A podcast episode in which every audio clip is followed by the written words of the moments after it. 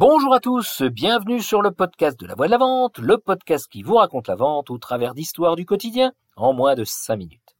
Aujourd'hui, nous allons à la rencontre d'un magicien super-héros.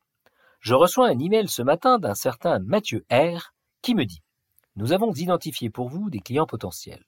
Obtenez leurs coordonnées et contactez-les avant vos concurrents. Alors, je ne sais pas comment il fait ce Mathieu R, mais je trouve ça super impressionnant. Je l'imagine en David Copperfield, faisant apparaître des clients d'une caisse argentée, en agitant au-dessus une baguette magique. Il est habillé d'une cape de Zorro, et il vole au-dessus des nuages en faisant des zigzags dans le ciel, tout en essayant d'éviter Superman et les avions de ligne. Bref, c'est un magicien, un super-héros, ou alors un mytho. Entre les trois, j'avoue que mon cœur balance. Moi, dans mon business, la vente, ça peut prendre des années. Voici un exemple d'un email récemment reçu d'un prospect super chaud que j'ai rencontré il y a plus d'un an. Désolé de mon silence radio. Nous serions intéressés à reprendre nos échanges là où nous les avions laissés il y a plus d'un an, à la fois pour des aspects de blablabla et de blablabla, jargon technique qui n'a aucun intérêt, pour mon propos. Nous serions opérationnels pour une phase de test dans les mois qui viennent. C'est ce même gars qui m'a dit juste avant que je prenne congé de lui lors de ma visite commerciale, nous sommes vraiment emballés par votre proposition de collaboration, ça s'inscrit totalement dans nos objectifs d'innovation et de développement produit. La direction générale est très friande de ce type de projet qui représente l'avenir de notre entreprise. On fait le point en interne et on revient vers vous. Ensuite, bon, j'avoue quand même qu'il a été honnête avec moi en ajoutant Je vous conseille quand même d'être patient. La mise en place d'essais dans le cadre de nouveaux développements peut prendre un peu de temps dans notre entreprise. Ça, c'est mon quotidien. Rien de choquant dans tout ça. Alors, quand je reçois l'email de Mathieu R, vous comprenez bien que je me demande comment un gars qui ne connaît rien de moi, rien de ma boîte, rien de mes produits, rien de mes services, encore moins de ma stratégie, peut me proposer des clients aussi frais et chauds que du pain qui sort du four du boulanger, alors que moi je passe un temps fou à attendre. Et oui, chères auditrices et chers auditeurs, je ne voudrais pas vous faire prendre des vessies pour des lanternes, ni nourrir de faux espoirs.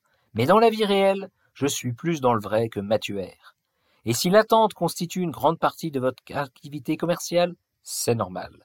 C'est dur, c'est usant, c'est fatigant, mais c'est normal.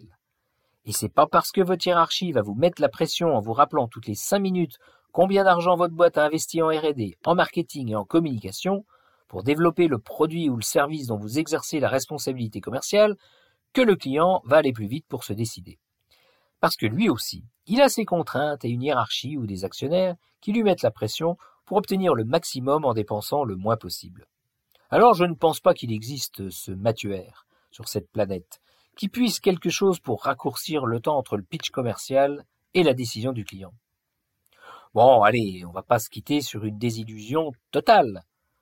Pour vous remonter le moral, je vous offre cette belle phrase pleine d'espoir d'un certain Michel Dupuis. L'attente est en proportion du bonheur qu'elle prépare. Elle fait écho avec un proverbe allemand, Was lange währt, wird endlich gut. Ce qui prend du temps arriver se révèle bon.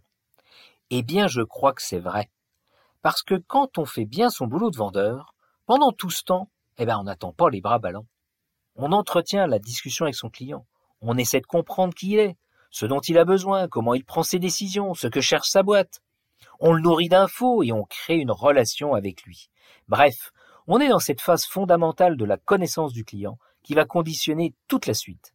C'est à ce moment-là qu'il faut mettre le paquet et ouvrir grande ses esgourdes parce que c'est là qu'on prend les infos qui seront utiles au moment du closing. Le vrai métier du vendeur, il se fait à ce moment-là. Je vous laisse réfléchir à ça et sur ces belles paroles, je vous laisse et je vous dis à bientôt.